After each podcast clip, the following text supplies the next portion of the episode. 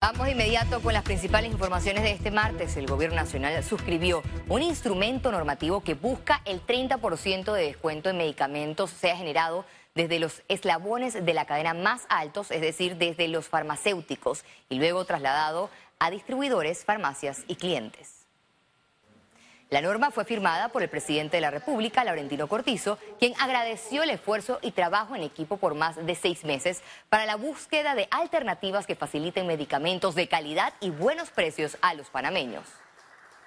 El día de hoy es un día importante porque acabamos de firmar la reglamentación de la Ley 1 del 2001 de medicamentos una reglamentación que tiene 740 artículos. Artículos todos muy importantes, vinculados obviamente al abastecimiento de medicamentos y también un enorme esfuerzo a ir buscando mejores precios para los panameños. El gobierno abrirá la importación de medicamentos para todos los proveedores en medio del cierre de las farmacias pequeñas.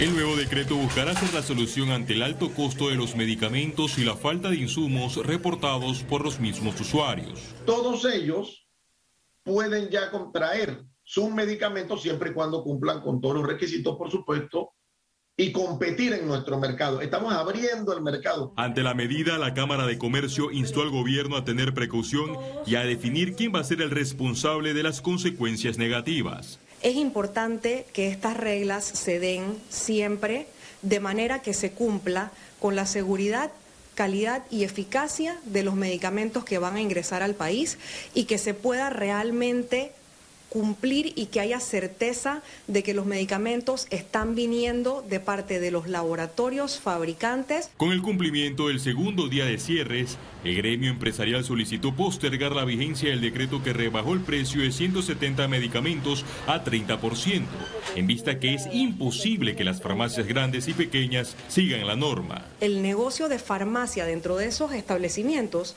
corre peligro y realmente lo que hemos planteado es que ante esta situación lo que va a suceder es que se va a trancar la cadena por falta de cumplimiento de los actores. El director de la Caja de Seguro Social, Enrique Lau Cortés, indicó que de los 160 medicamentos ausentes en la institución se aplicó la adquisición excepcional para hacer compras en un tiempo récord de tres días.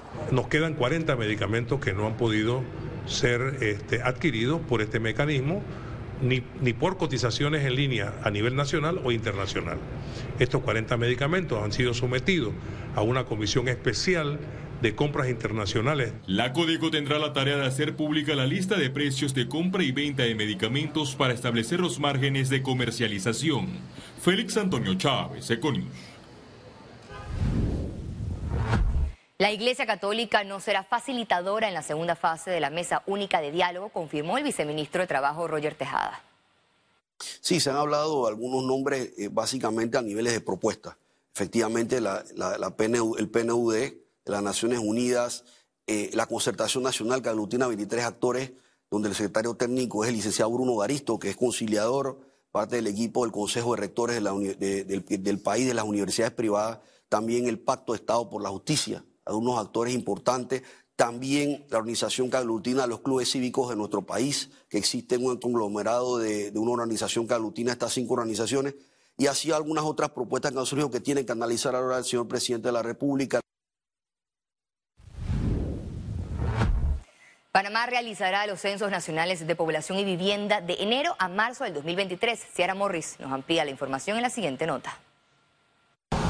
La Contraloría General de la República anunció que el proceso iniciará con un periodo de prueba del 18 de septiembre al 15 de octubre del 2022 en los corregimientos de Tocumen, Capira y Cristóbal Este para obtener diagnósticos. Posteriormente, en noviembre procederán con reclutamiento de personal y en diciembre capacitación, todo en alianza con Naciones Unidas. Nos permitirá data sobre cómo está creciendo la población y a dónde está creciendo en términos de viviendas y material y calidad de la vivienda para que el Estado pueda planificar dónde prestar los servicios necesarios, los servicios sociales necesarios para la población? Principalmente es cooperación técnica, en, por ejemplo, la elaboración de la boleta censal, en las capacitaciones, eh, en el establecimiento de criterios de monitoreo, eh, acompañamiento técnico.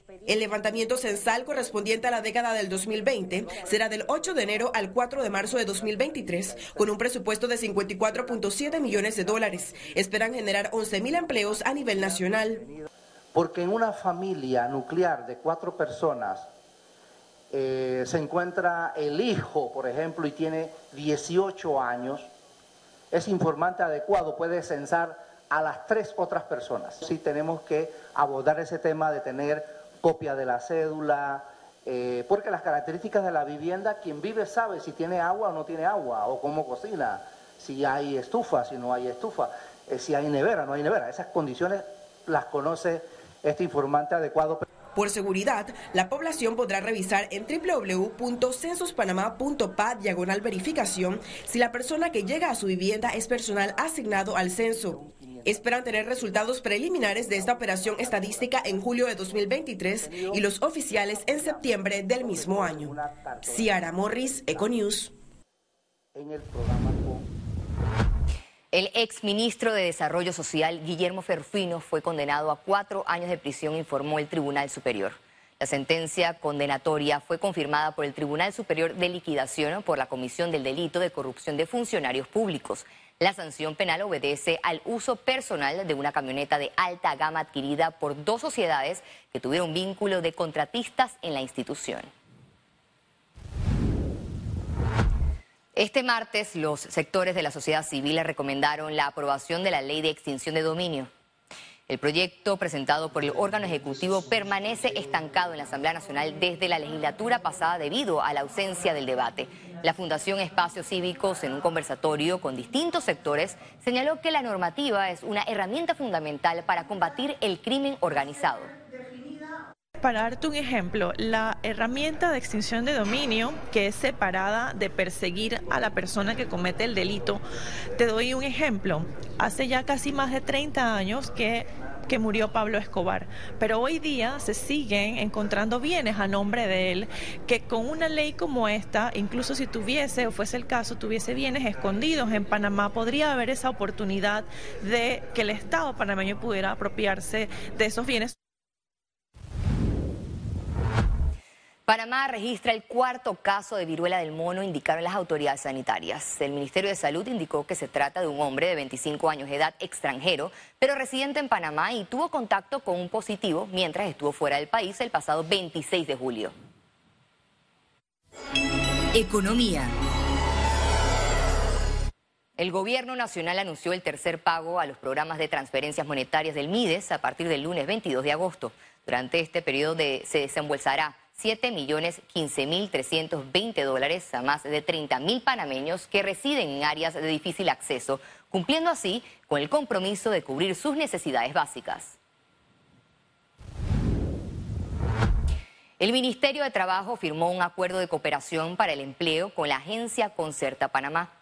Esta alianza busca promover la generación de empleos a través de ferias y reclutamientos focalizados. En la conferencia anunciaron que realizarán Expo Concerta 2022, una feria de empleos que se llevará a cabo el 27 y 28 de septiembre de 10 de la mañana a 6 de la tarde en el Centro de Convenciones Vasco Núñez de Balboa, en el Hotel El Panamá, que ofertará alrededor de 2.000 plazas de trabajo. Este convenio garantiza que nosotros podamos seguir haciendo las alianzas estratégicas con diferentes sectores que nos llevan para poder dar una respuesta de empleo a la población. Van a estar participando más de 40 empresas de todas las áreas y estimamos que exista una precontratación de más de 2.000 personas durante el evento. Realizarán CAPAC Expo Habitat 2022 del 1 al 4 de septiembre en el Panama Convention Center. Se trata de la 35 versión de esta feria que busca la comercialización de productos de la industria de la construcción.